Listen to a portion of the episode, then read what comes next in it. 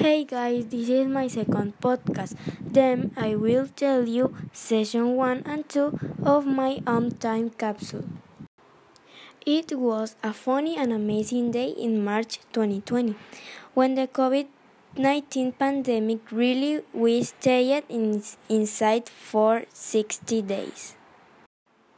We practiced social distancing responsibly and didn't come within two meters. Okay, now I will tell you a history.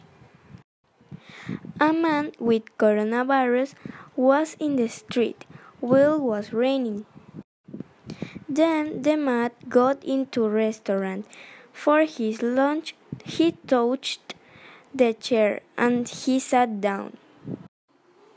In a restaurant waiting for his food, then one person went to the table's man to ask him for one chair that he this person needed previously.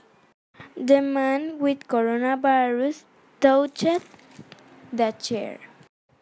This is a typical atmosphere of context where called creating a coronavirus infection. For things like that, we have to stay in home and follow the prevention instruction.